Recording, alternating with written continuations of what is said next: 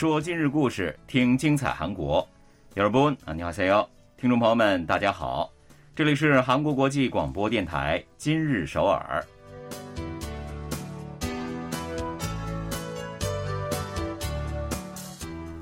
聚焦今日首尔，体会当下韩国，让我们带您走遍韩国的每个角落，让我们把最真实的韩国送到您的耳边。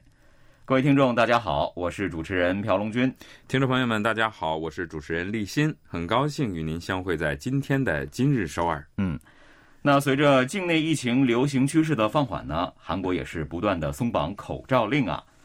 九月底呢，已经全面解除了户外佩戴口罩的命令了。不过，有关部门表示说，考虑到秋冬新冠再次大流行的可能性呢，室内佩戴口罩的规定暂时不会解除。那后来政府呢，又在十一月初宣布，将在冬季新冠疫情流行顶峰过后，逐步放宽室内口罩义务。这个月七日，中央灾难安全对策本部表示，政府将在月底前决定是否解除室内口罩令。嗯，那实际上呢，有地方政府已经表示啊，打算解除室内口罩令了。嗯，不过呢，对策本部表示。预计今年冬季是疫情再流行的最后关头啊，所以呢，全国保持一致的防疫体系非常的关键。是否解除室内口罩令呢？也应当和对策本部协商而定。嗯，所以中央灾难安全对策本部将在九日的会议上讨论具体的调整方案，十五日举行公开讨论会和专家咨询会议等，然后再做出决定。那看来，在新的一年里，是否能在室内也能够告别口罩啊？我们也只能等到月底的时候再看了。好的，接下来呢，就让我们一起走进今天的今日首尔，来看一看本期节目有哪些内容要跟各位分享呢？韩国太极虎军团的世界杯之旅告一段落，但他们带来的感动却远未结束。重要的是“百折不挠的心”这句话引起了国民的共鸣。二零二一年八月，三百九十一名阿富汗人作为特别贡献者，搭乘运输机飞往韩国。一年多的时间过去了，他们是否适应了韩国的生活呢？新冠疫情改变了韩国人的职业观，与工作和生活的平衡相比，赚钱变得更重要。危机意识之下，工作和生活的排位发生了变化。韩国时间六号的凌晨呢，天气真的非常冷啊，零下三度的冬夜，甚至还飘起了雪花。但是即使是这样，仍然有三万多名的民众参加了在光化门举行的。世界杯街头助威活动，嗯，非常的有热情啊。对，红魔们是身穿羽绒服，裹着毛毯，兜里面揣着好几个暖宝宝，把自己是从头到脚全副的武装起来。这一天啊，是韩国男足对阵本届世界杯夺冠热门巴西队的比赛，也是韩国队战胜葡萄牙队实现反转，时隔十二年再次打入十六强后的一次硬仗了。没错。那身穿韩服的球迷李相宪啊，也是早早的就来到了广场了。他还带来了一面鼓，在观看比赛的时候呢，一直在擂鼓助威啊。比赛结束之后呢，他说：“韩国队虽然输了，但是自己丝毫不觉得有什么遗憾，因为呢，每一个球员在球场上的表现都是无可指摘。”嗯。走在回家路上的红魔们其实是意犹未尽啊，边走边继续喊着“大韩民国”。那大家都说，这个与遗憾相比，他们更多的是感到一种自豪。没错，那上班族黄振宇呢，虽然是没有去现场助威，但是呢，也在家里追完了所有的韩国队的比赛啊。他说了，韩国队晋级十六强的征程呢，就好像是一部有着 happy ending 的这个电视剧一样啊，看的人心情非常的愉快。非常的过瘾。嗯，六日凌晨的比赛，虽然韩国队以一比四输给了巴西队，但是他并没有感到失望，非常平静的去上班去了。他说呢，最近自己的职场生活非常的辛苦，但是自从上次看到韩国队球员们举起的那面太极旗后，就产生了绝不能放弃、要坚持到底的想法。嗯，他说啊，这个场面呢，是给很多韩国民众都留下了深刻的印象的。那是在世界杯 H 组第三轮。韩国队和葡萄牙队的比赛结束之后呢，全敬元和曹圭成接过从观众席上传来的太极旗，拍下了一张照片。嗯，这张照片啊，很快就在球迷们中间呢引起了热议。倒不是因为有被称为 K 联赛暖男的这个曹圭成亮相啊，而是因为呢，太极旗上写着这样一句话：“重要的是百折不挠的心。是的，时隔十二年再次打入十六强的韩国队呢，每个人都是有着这样一颗百折不挠的心的。他们全力以赴的踢了每一场比赛。那如果正在输球，就会奋起直追；失败之后呢，是会相互击掌进行鼓励。球迷们也表示。球员们的这种精神面貌也是让人无比的感动，非常的受鼓舞。特别啊，是在以二比一奇迹般的反败为胜晋级这个十六强以后，曹圭成、全敬元举起了写着“重要的是百折不挠的心”这个太极旗，这个感受啊是非常的喜悦的。这句话也被镜头捕捉到了啊。对，那如果说二零零二年的世界杯给韩国人留下最深刻印象的是那句“梦想一定会实现”。那么，二零二二年的这句“重要的是百折不挠的心”，则是在民众，特别是年轻人的心中打成了烙印啊。那这句话呢，其实是出自二零二二英雄联盟全球总决赛冠军 Deft 金赫奎之口。对电竞比较了解的朋友呢，一定都知道，那个时候呢，金赫奎经过十年的挑战，最终是战胜了该项目排名世界第一的选手 Faker 李相赫。是的，那金赫奎在实现。职业生涯首冠的同时，还获得了世界赛历史上最高龄冠军的头衔啊！他在接受采访的时候呢，就说了这句话：“重要的是百折不挠的心。”那么这句话的韩语呢，还被缩略为了一个词。重哲心啊，在 MZ 时代中是很有人气的。对，用来强调呢，无论遇到多么的强大、多么难以战胜的对手，都不言放弃的这种坚强的意志。嗯，那用这个词儿来形容韩国队这次世界杯之旅呢，就再合适不过了哈。很多的年轻人呢，都是从中获得了安慰和共鸣的。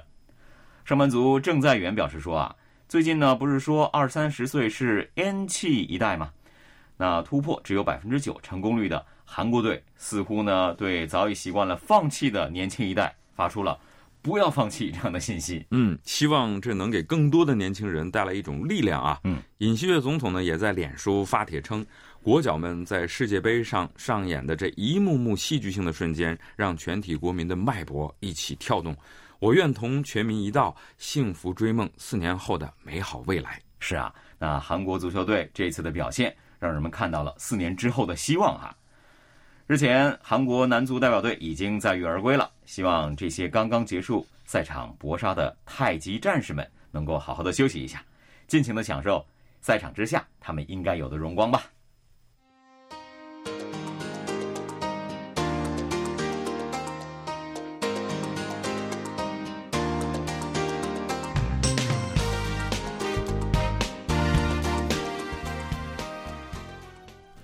这里是韩国国际广播电台今日首尔，我们一起来了解下一条消息。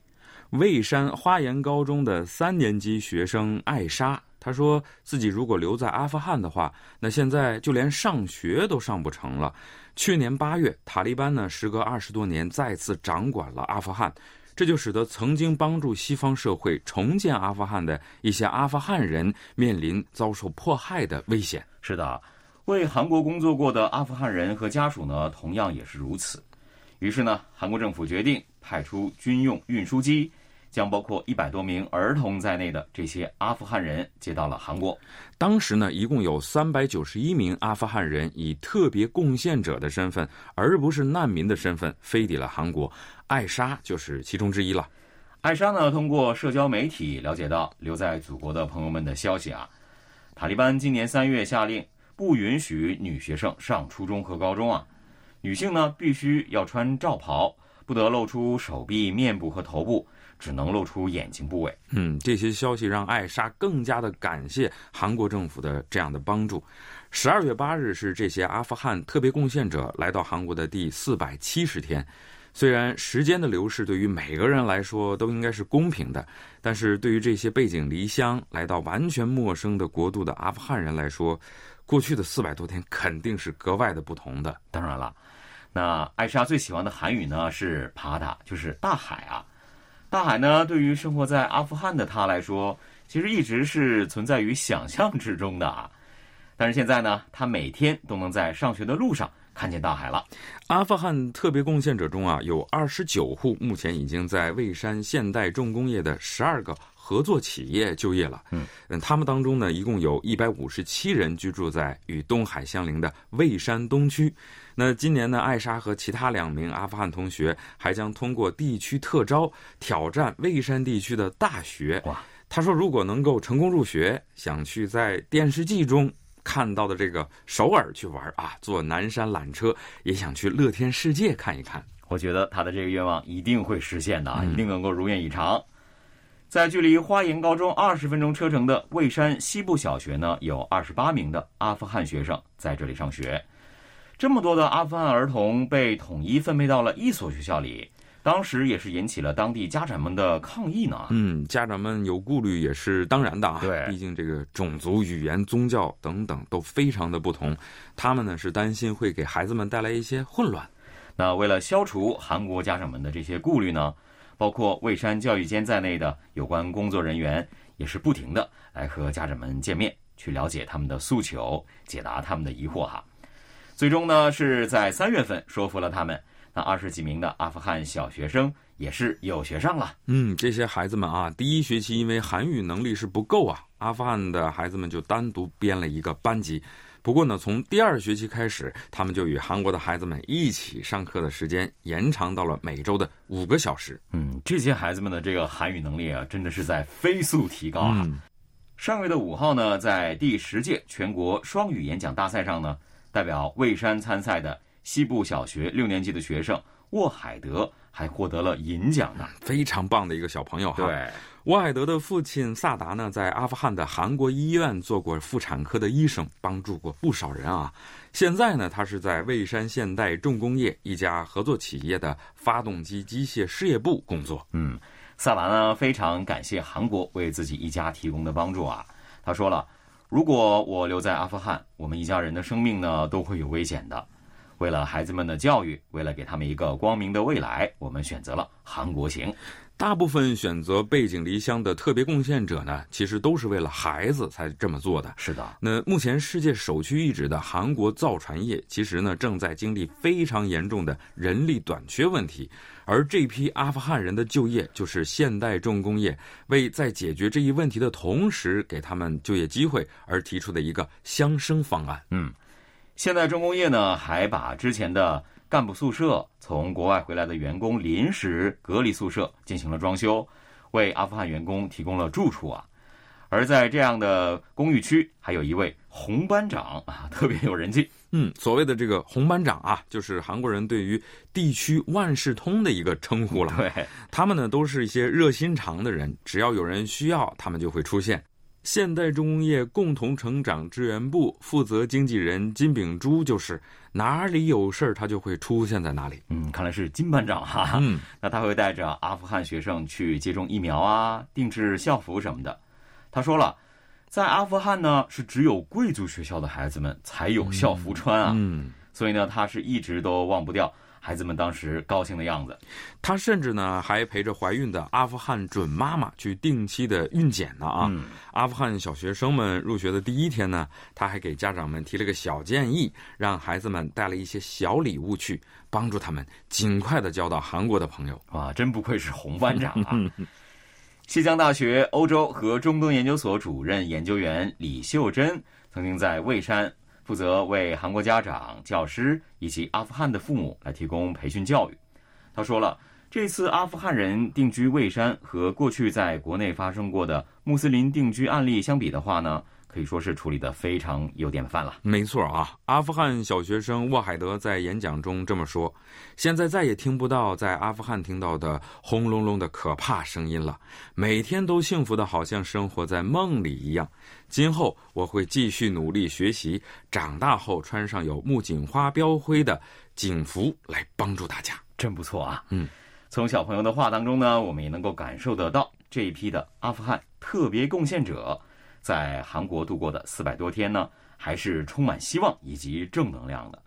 那也希望他们今后呢，能够更好的融入到韩国的社会，在这个第二故乡实现他们要实现的梦想吧。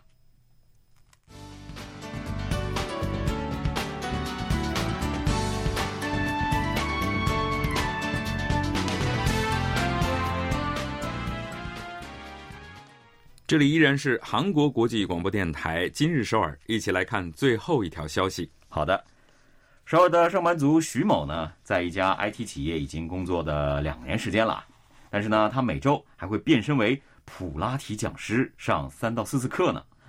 之前普拉提呢一直是他的爱好，但是从去年的一月份开始，他就把这个兴趣活动。变成了自己谋生的手段了。嗯，徐某说啊，在新冠疫情爆发后呢，自己是改变了不少。以前总是不能加班就不加班了啊，认为那个工作与生活平衡是很重要的。平时呢，就会通过探店呐或运动啊来缓解他的压力，属于呢消费型人。嗯，这跟我挺像的哈。但是呢，人家现在认为最重要的就是攒钱了啊。他解释了自己做出改变的原因呢，说了。新冠疫情之后，自己就产生了要提前应对危机的想法。嗯，席卷全球的新型疫情啊，给韩国人的这个职业观其实是带来了变化。对，韩国职业能力研究院发布的《二零二二韩国人的职业意识与职业道德调查结果》呢，也显示出了这样的一个倾向。嗯，在调查当中呢，有这样的一个问题啊，就是如果能多赚钱，你是否愿意比现在延长工作时间？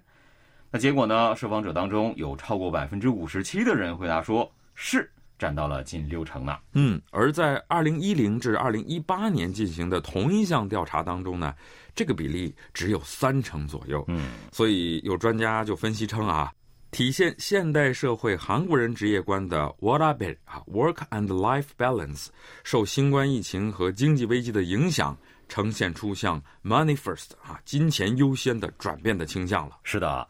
那韩国职业能力研究院呢，从一九九八年开始，每四年就对韩国人的职业意识进行一次调查。今年呢，一共是有四千五百零一名十五岁到六十九岁的国民参与了这项调查。四十四岁的一家之长韩某啊，家里有两个上小学的孩子。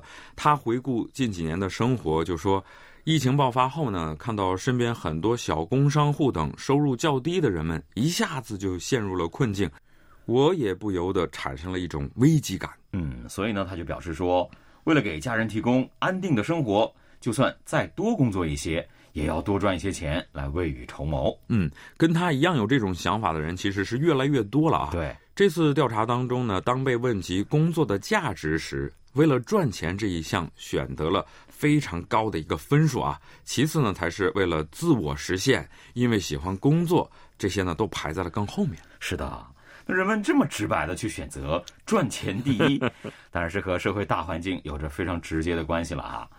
根据韩国央行统计，那韩国二零二零年经济增长率呢是负百分之零点七，那也就是说，实现生活当中的经济危机和以负数呈现的经济增长率，使得韩国民众的生活。变得更加的艰难了。简单来说，就是钱不够用了。嗯，现在的韩国人哈，还将金钱视为保证个人安全的一个手段。嗯，五十二岁的李某呢，提起自己的经历，他说，由于公司不允许居家办公，所以他不得不乘坐地铁上下班。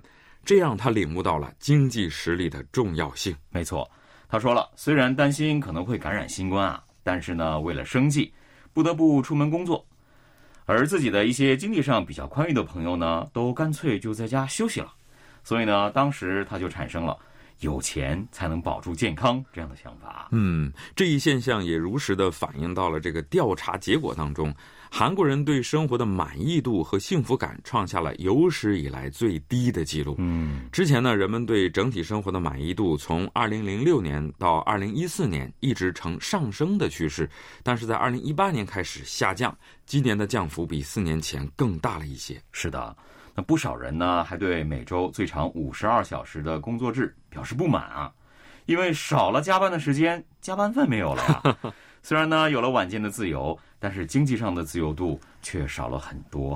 看来韩国人在新冠疫情后职业观发生了很大很大的变化啊！对，随着经济的增长和收入水平的提高，韩国人呢物质万能主义价值观正在减弱。但是新冠疫情后的调查结果发生了很大的一个转变。嗯，我就记得。今日首尔在几年之前还介绍人们宁可不加班也要去享受自由的下班的时光，嗯，没想到现在的情况已经反转了，所以呢，想要弱化物质优先的倾向，那就需要稳定的经济了。为此呢，创造优质的工作岗位其实是比什么都要重要的，而这也是需要政府、企业各方的努力的。好的，今天的今日十二节目呢，又到了结束的时候了，也非常感谢各位的收听。那我和龙军呢，在这里也跟大家说一声再见了，听众朋友们，安宁给 C 哦，安宁给 C 哦。